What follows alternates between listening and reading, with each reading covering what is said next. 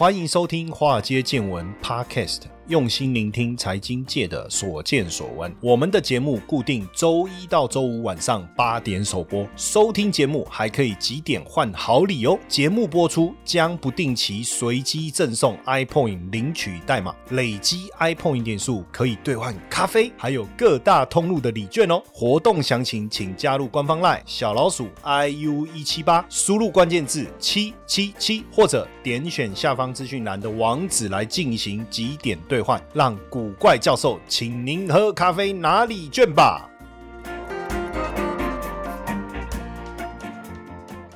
股票市场千奇百怪，见怪不怪。大家好，我是古怪教授谢承彦啊。那最近最猛的科技的应用的话题是什么？没错，就是 Chat G。P.T. 为什么它的名字要取那么长？脸书就 Facebook，我们就 F.B. 嘛，对不对？Instagram 我们就 I.G. 嘛，感觉蛮好发音的。那现在 Chat G.P.T. 哈，感觉好长哦。要不然我们把它叫 C.G. 不好，Chat G. 我也不知道怎么样就缩短来念，可以很有感受，对不对？那 Chat G.P.T. 是 Open A.I. 就是这家公司叫 Open A.I. 它开发的一个人工智慧聊天机器人的城市。我不知道大家有没有玩过了，我们也分享过几次哦。它跟 Siri 什么这些真很大的不同哦，因为它可以用自然对话的方式来跟你互动，那也可以帮你去完成一些相对比较复杂的一些语言的工作，包括文字的生成啊、自动的问答啦、自动摘要啊。那当然，现阶段不管是美股也好，中国的 A 股也好，像 Chat GPT 的概念也受到了这个关注。包括我看最近 A 股汉王科技啦、初灵资讯呐、哦神思电子啦、云从科技、昆仑万维这些哈，都跟这个议题有关哈，股价表现都很强强。那当然，更重要的事情是我们等下会聊到了，像这些原本的这些科技巨头，像百度啊、阿里巴巴啦、腾讯啦、哦、京东啦，哎，他们有没有要往这个方向去切？哦，这个等一下我们会谈。先来先看一下瑞银的报告哈，他就说，Open AI 旗下这个聊天机器人叫 Chat GPT，它在今年一月推出两个月，在今年一月就是推出两个月后哦，用户就已经超过一亿了，这个是在史上最快。TikTok 啊，用户达到一亿花了九个月的。的时间，那 Instagram 是花了二点五年，所以你看这个 Chat GPT 成长的速度哦，使用者人数成长的速度太快了，所以他们认为这样的一个市场规模，甚至可能可以高达一兆美金，市场的潜力是相当大的。所以像 Google 啦，甚至这个几个我们讲微软一开始的投资，像现在 Google，大家也都要想办法切入这个市场。不过这个 Chat GPT 爆红的当下哦，这个 Open AI 的 CEO 却吓到吓到，就是他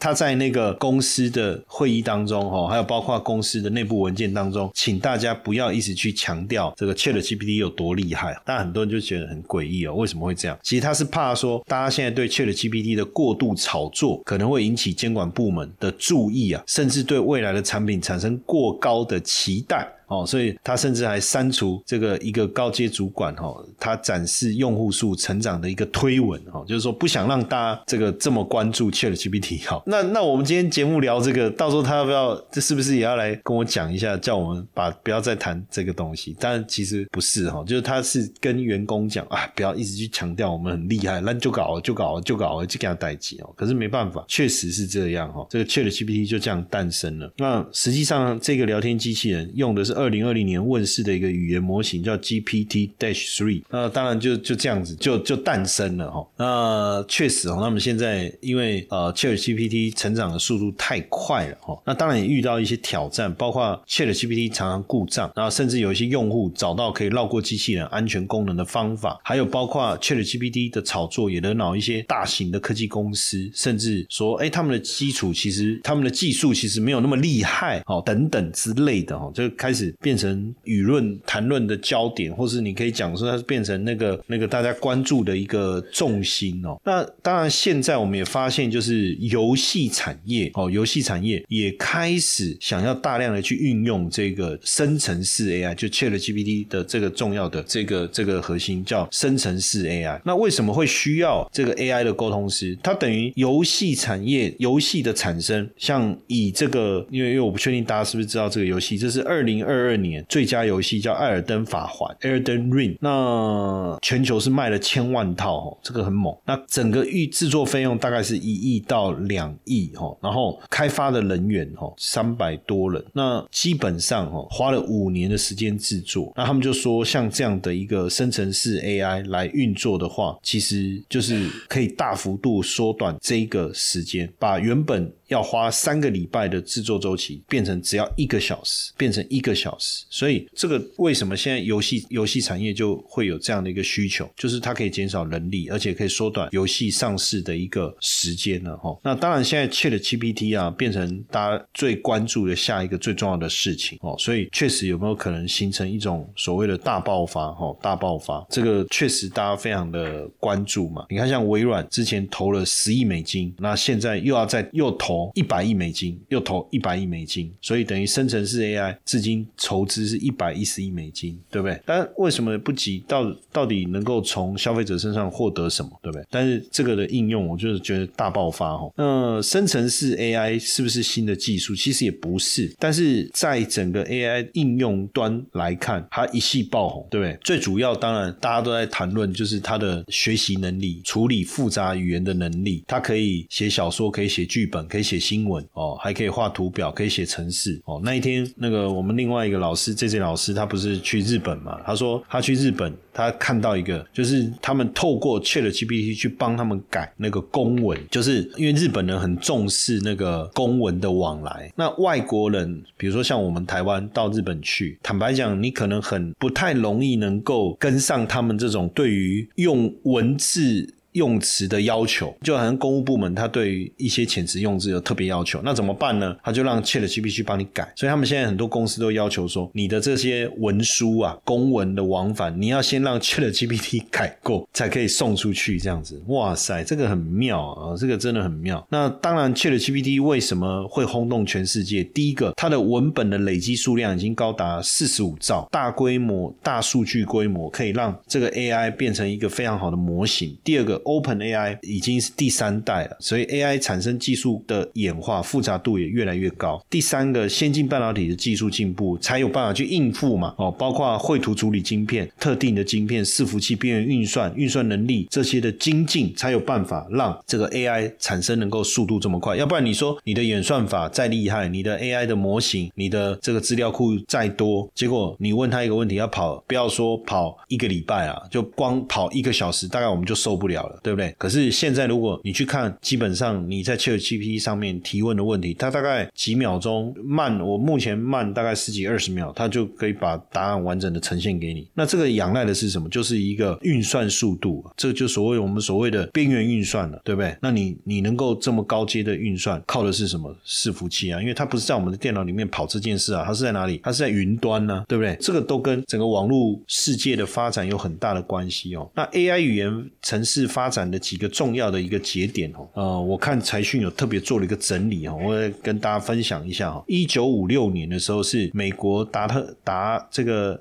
达毛斯夏季研究计划，哈，达特毛斯的夏季研究计划首度提出人工智慧，哈，一九五六年，你看这个是几年前，六十几年前。那一九八零年，Alisa 电脑对话系统开发是第一个聊天机器人。那一九九零年，贝尔实验室发展了一个 Perry 系统，模拟跟忧郁患者的对话。到了二零一零年的时候，大家一定知道 Siri，但是时间是什么时候推出来？是二零一零年。所以 Siri 推出到现在已经几年了？十二十三年。二二零一六年，微软在 Twitter 平台上推出人工智慧聊天机器人 Tay，这个我们好像就比较不知道哈。然后呢，二零一六年 Open AI 就推出了 GPT，就是生成式的预训练转换模型。GPT 三个英文其实就是 Generative，就是生成嘛；Pretrain 就是预先训练；然后 Transformer 那个 T 就是 Transformer 一种转换的过程。它是全球第一个大型的语言模，应该业界第一个大型的语言模型。那二零二一年，Google 发表了下一代。自然语义理解人工智慧技术。那二零二二年，微软也推出了人工智慧语音服务。哦，Meta 也推出了闽南语的语音翻译系统。那 OpenAI 对外开放 GPT Dash Three 的测试，就这样一路的一个一个转变。哦，那所以现在 AI 产生式的语言工具进入了这个商转了哈。那当然最一开始就是语音的客服的需求。那就以金融业来讲，你你不用再面对那种罐头式的，像比如说啊，我不要讲哪一家哈，我就有那个信用卡联名卡、航空联名卡哦，你产生一些问题，你就不想打电话，你真的很不喜欢打去信用公司的客服，因为他会呃跟你你听到了一堆哦什么请按几什么请按几什么请按几什么请按几，对不对？然后到最后好不容易哦听到哦那需要客服人员哦请按几，然后你按进去以后还要再输入这个输入那个输入这个，然后到最后就出现忙碌的音乐，然后告诉你要继续等待，再请按一请按啊按到后面干什么俩拱啊，那个电话直接拿去喜欢摔啊，对不对？所以很很不喜欢打电话，所以那时候我就是上他们的官网，然后就问问题，哎，他有客服哦，哦，网络客服哈，我就直接问，可是你就发现他丢回来的答案就是很自私的，我不知道我要怎么问可以问到我要的答案，这时候就把那个坏掉的电话拿起来，再又拨了他们的客服专线，对不对？所以语音客服的需求绝对是最具这个潜力的啊，包括医疗的部分也是一样哦，甚至未来我们可能很多产品的销售，我们都可以把我们想要的可能他们会遇到的问题的答案先准备好，对不对？那当然，未来这个科技巨头之间会对撞，这个可以理解，也可以想象，但我觉得不是我们要去去担心或或者说我们要去关注。接下来就是我们今天的彩蛋时间，iPhone 历史代码 K 二二五八。不过就就 Chat GPT 这个开放以后，现在它 API 什么叫 API？就是我们所谓的应用程式的接口，就是说你你的你可以去写出你的，就是你可以让 Chat GPT 去对接你们的后台，然后可以去做更多的规划。举个例子好了，比如说我我是做生日派对的，然后我希望客户进来问问题的时候，我们的回答能够更有趣一点，对不对？那我可以，然后他不是到 Chat GPT 去问他。是在我们的官网上面问，那这个就是你就可以让他去透过 API 去对接到 Chat GPT，Chat GPT 的后台对接你的后台，那这样子他可以直接在我们的网站上问，实际上他其实是呃连到 Chat GPT 那边去询问，但是使用者是看看不出来的这种这种概念，这个是呃未来的应用，我觉得就是会非常的有趣哈，所以未来应该就是生成式 AI Chat GPT 的黄金年代，我觉得没有问题。那现在开发商也估啊，说哇这个 AI 聊天机器人热潮。大概可以估值五百亿美金呢，五百亿美金哦，五百亿美金。那当然，ChatGPT 开打以后，我们也很关注，尤其是在这个中国的部分，这些科技巨头怎么做？百度啦、阿里巴巴啦，这些做做些什么？当然，这个大家就开始特别的去关注，包括京东啦。腾讯啊，对不对？那百度是在呃类 GT Chat GPT 产品当中，算是速度特别快的哈。它现在推了一个类似 Chat GPT 的产品，中文叫文心一言呐哈。文心一言，因为照道理百度是做搜寻的嘛，对不对？百度是做搜寻的，照道理它在 AI 方面的应用应该要跑得比别人更快才对。那百度其实当时也判断说，AI 在技术层面跟商业应用层面上会有一些很大。的改变，所以其实去年百度就已经在做这个文心一言哦，文心一言，百度推的这个其实其实还是蛮类似 Chat GPT 的。那因为这这几年我们也看到百度在。AI 的应用上，包括在自动驾驶、云端运算哦，甚至二零一九年，它推出了那个 Ernie 哦，是要这样念嘛？哦，用大数据去学语言词汇结构、语义，然后现在它就把它运用在搜寻引擎、广告系统跟智慧客服。所以，百度在 AI 的花费其实已经超过数十亿、数十亿美元了。所以，它的这个系统其实也很像 ChatGPT 的这个概念哦。所以，三月中的时候，百度会发表、举办这个发表会来。推他们的聊天机器人叫文心一言嘛？那其实，在二月初的时候，百度就已经正式的宣宣传文心一言了哈。文心一言，所以持续来看看他们发展的状况哈。那包括腾讯哦，腾讯现在也成立了一个小组，叫做混元助手哦，混元助手。那这个混元助手呢，也是要去针对这个类似 Chat GPT 对话式的产品，要来做发展哦，要来做发展。所以腾讯这个新专案叫混元助手哇。挖了非常非常多优秀的人才哦，不管是软体啦、设计啦、演算法啦各种哦，其中他们这个挖角一个之前待的是在微软研究院的哦，微软研究院这负责做接下来要帮协助他们做视觉方面的一个研究，有很多科学家，他们这一次腾讯也挖了非常多科学家，有很多甚至有这个也有学术背景哦等等。那混元助手其实，在去年就已经亮相了哈。那这个布局其实真的是他们在腾讯在整个大模型上面的一个压压注哈。那这个业界也认为说，这个混元大模型呢，应该是在中国自然语言当中相当强的哦，相当强的。所以这个腾讯等于在 AI 语言这一块也不缺席哈，也不缺席。就整个呃人工智能的人才方面的培训来看呢哈，以计算机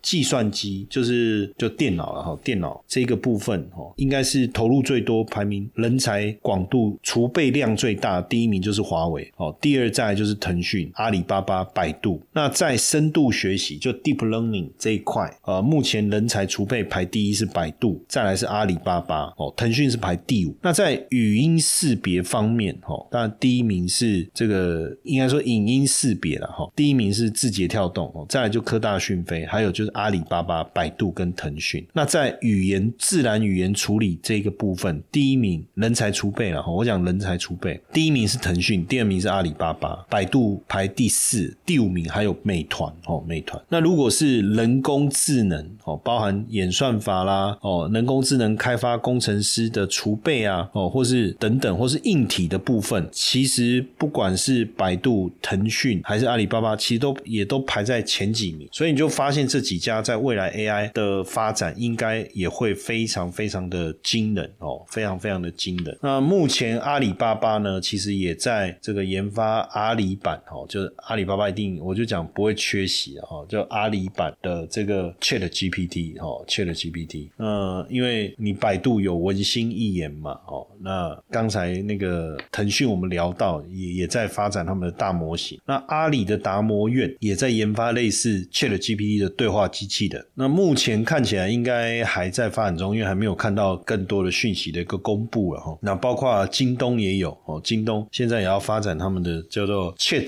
JD，Chat JD，他们是命名叫 Chat JD，就会这样嘛，就是 Chat GPT 以后就开始哦，以后可能就要 Chat 阿里，对不对？哦，就类似这样。所以这一块，我我觉得他们这几个大的科技产业跟上发展的速度也很快。所以我觉得是不用去担心他们这个产业发展的这个状况，因为之前因为这个电商被政策性的一个打压，对不对？那大家就担心说，那电商平台挂掉了，那这些企业不就也没有发挥的空间？那现在我们看到光 AI 这个这一个部分的一个发展串起来的速度就非常非常快。那尤其是不管你电商也好，AI 也好，你的运用其实都跟日常生活的消费有很大的关系，而这个部分我们都把它定位在做循环性消费。循环性消费的意思就是，呃，景气好的时候，它消费力道会强；景气不好的时候，消费力道会差。所以，景气呃循环性消费的个股会受到景气影响很大哦。那中信这个中国五十，大家应该之前有听我聊过哦，它全名是呃 MACI China Free 五十，不含 A 股及 B 股的 ETF 哦，代号是零零七五二。其实之前应该有听我聊过，因为那时候政策性的打压跟疫情，还有就是从这个阿里巴巴马马云被弄开始，就反正一连串的各种政策的打压，它影响到整个相关的股票，这个 ETF 就大幅度的下跌，跌的这个幅度确实是蛮大的哦。那因为里面包含了这个成分股，像腾讯呢、阿里巴巴，其实到目前为止一直以来，其实它的成分股前几名就是这个。因为呃，我们在我们在看的话，它当然是用市值去做排序，对不对？所以市值越大，占的比例就越高。那到目前来看的话，第一大持股是腾讯，再来是阿里巴巴，这两个加起来的持股大概就超过三成。那这个腾讯也好，阿里巴巴也好，过去所受到的政策上面的管制，其实已经都松绑了。不管是游戏，我刚才讲到游戏跟这个 AI 的结合，对不对？我们讲阿里巴巴，它在这个 AI 的发展，还有美团，我们刚才也有提到。对不对？那包括百度都是它这个里面重要的成分股哈。所以，我们我们确实也看到前一段时期，就是应该是说从去年的去年的第十一月十一月开始哦，十一月开始零零七五二的价格就出现了非常大的一个反弹。其实去年十月十一月十月底十一月初的时候，最低曾经跌到十三块半，但是反弹上来。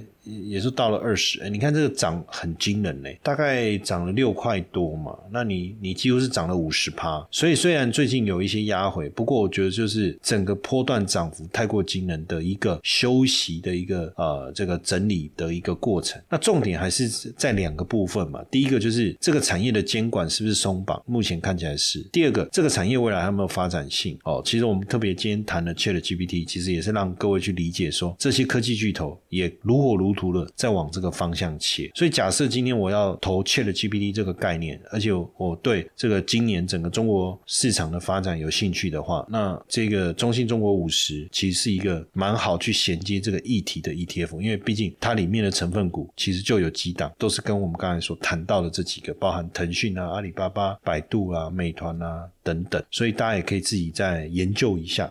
嘿，各位铁粉们，如果喜欢华尔街见闻，请大家多多按下分享键，让更多人能听到我们用心制作的节目。你们的一个小动作，是支持我们节目持续下去的原动力哦！快去分享吧。